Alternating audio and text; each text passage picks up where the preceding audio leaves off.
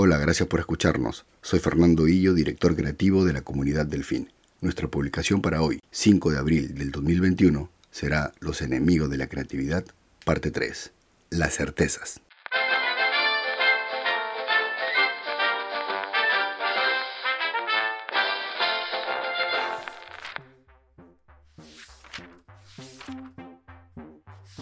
Cuando se tienen dudas o se ignora algún tema, pero hay una intención honesta de llenar ese vacío, es entonces cuando se inicia una búsqueda de información. Y en esa búsqueda nuestro cerebro se hará más ágil. Porque la capacidad de análisis que se necesita para procesar toda la información que se vaya encontrando irá fortaleciendo poco a poco nuestro pensamiento crítico.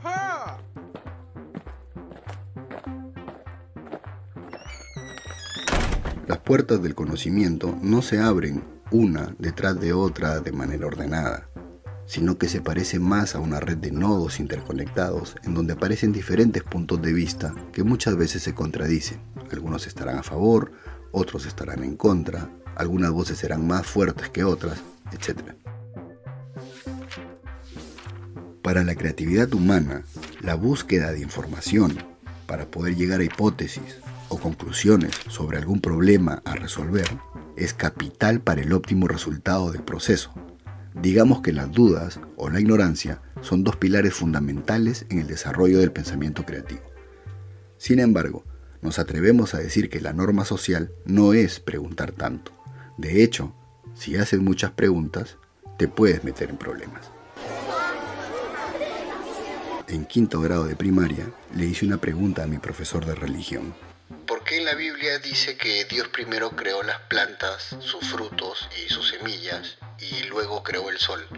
Nos acaban de enseñar en biología algo que se llama la fotosíntesis.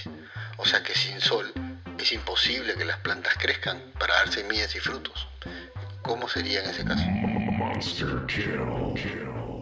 Esa sola pregunta desató todo un escándalo en el salón y en la dirección del colegio. Al día siguiente debería asistir con un padre o un apoderado. Las preguntas incomodan, pero lo que no incomoda son las creencias y las certezas que nos mantienen en nuestra zona de confort y que al parecer para muchos es algo intocable o incuestionable.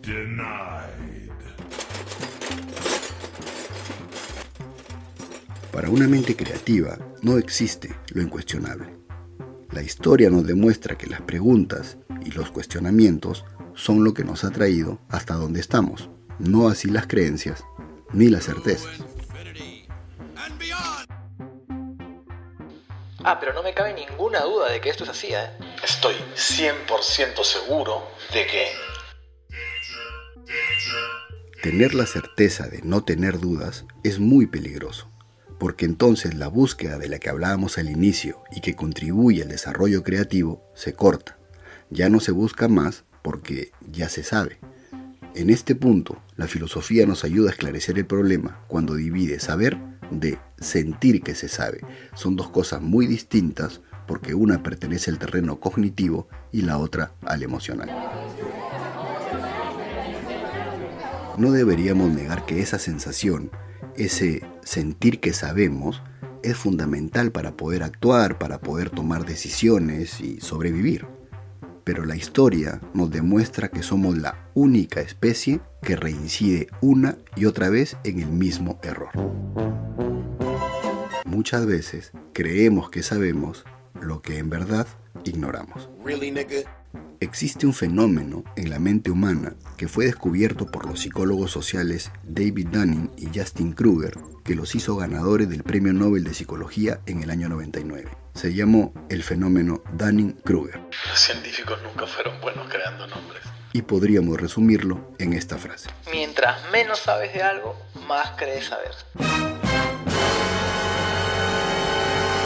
Mientras menos sepamos sobre la evolución de las especies en este planeta, más creeremos saber de dónde vinieron, por ejemplo.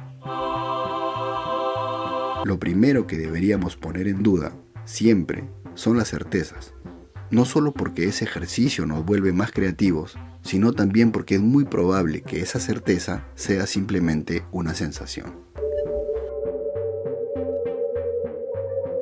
El astrofísico y ganador del premio Pulitzer, Carl Sagan, siempre repetía, yo no quiero creer, yo quiero saber. Yo no quiero creer, yo quiero saber.